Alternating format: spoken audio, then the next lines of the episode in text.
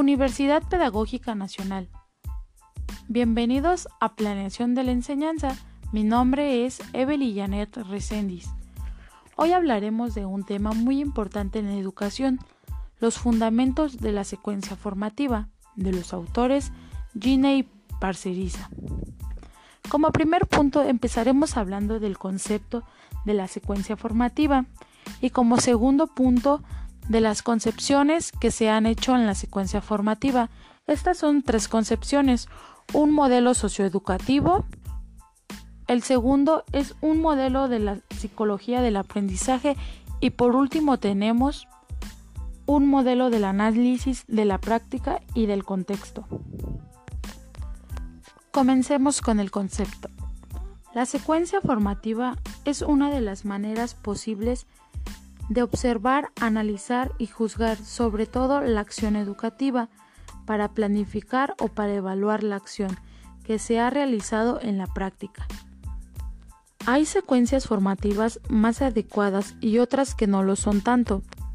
Precisamente es en la funcionalidad para poder analizar y valorar la adecuación de una determinada práctica o de un determinado diseño educativo donde adquiere mayor interés la perspectiva de la secuencia formativa. A continuación, comenzaremos con el modelo socioeducativo.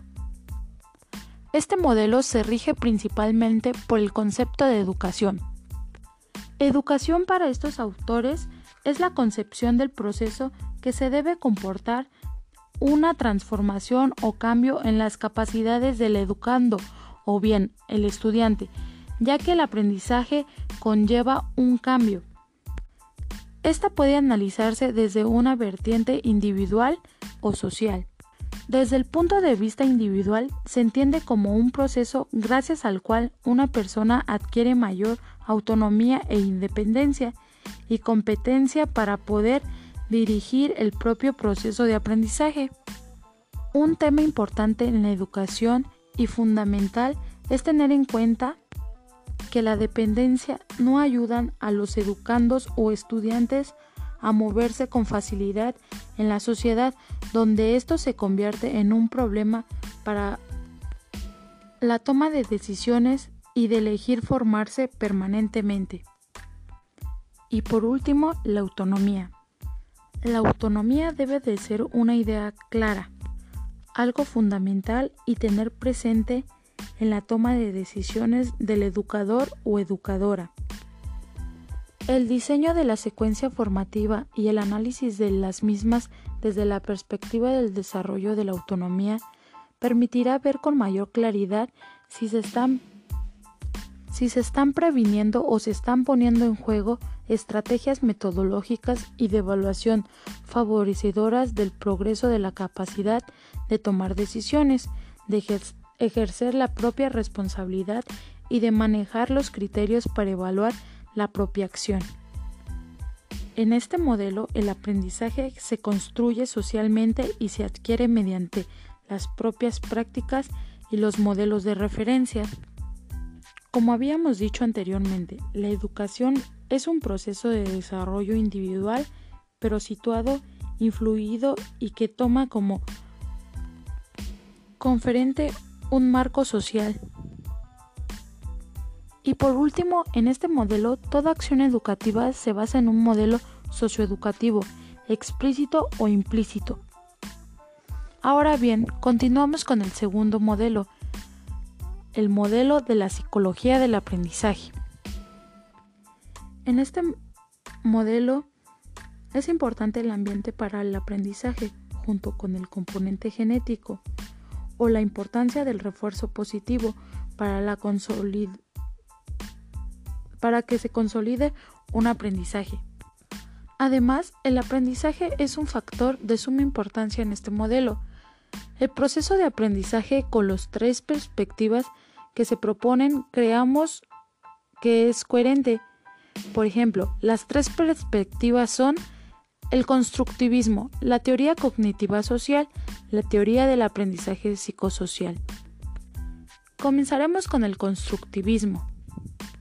Es la perspectiva psicológica que recoge la coincidencia de diversas teorías cognitivas que el aprendizaje es básicamente el resultado de un proceso de construcción personal.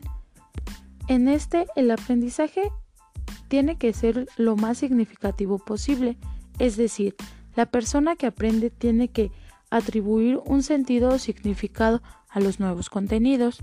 En este se debe de modificar y, de enriquecer nuevas conexiones y relaciones entre ellos. Se refiere a la posibilidad de establecer vínculos sustantivos y no arbitrarios entre el nuevo contenido que aprenden y lo que se halla en la estructura cognitiva de la persona.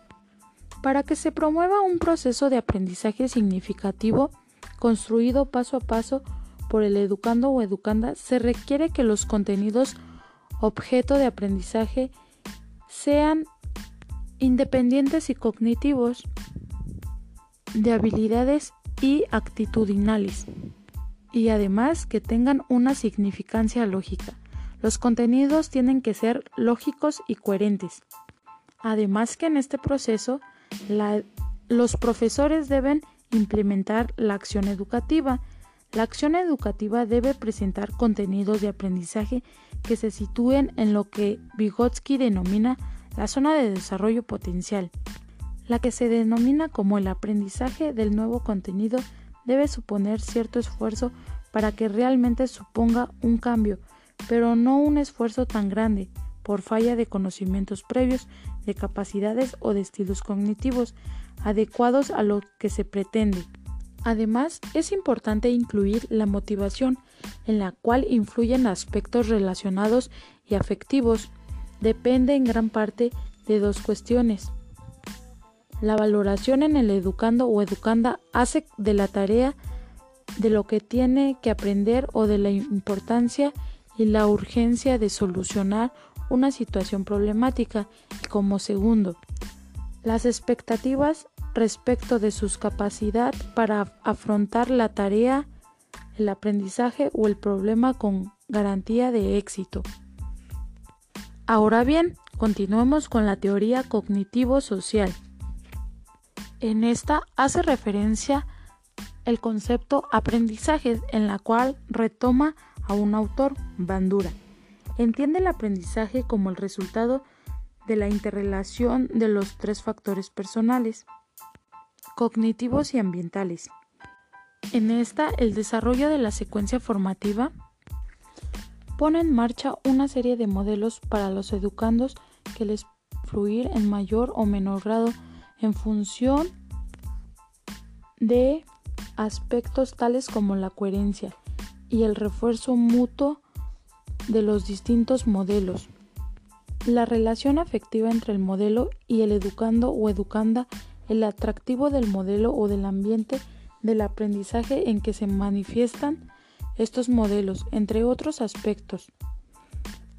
La secuencia formativa, considerando que modelos se facilitan con las características de la secuencia en cuestión, hará, por ejemplo, que en la fase inicial se plantee una presentación del tema que se va a trabajar o de las tareas que realizar, donde se escuche la opinión de los educandos y educandas, que en la fase de desarrollo se gestionen los errores de manera que se conciban como algo natural e incluso necesario para progresar en el aprendizaje en lugar de como algo punitivo que debe esconderse o que en la fase de cierre de la secuencia se plantee una evaluación compartida entre educando, educadores y educados. Y por último, el último modelo de análisis de la práctica y el contexto.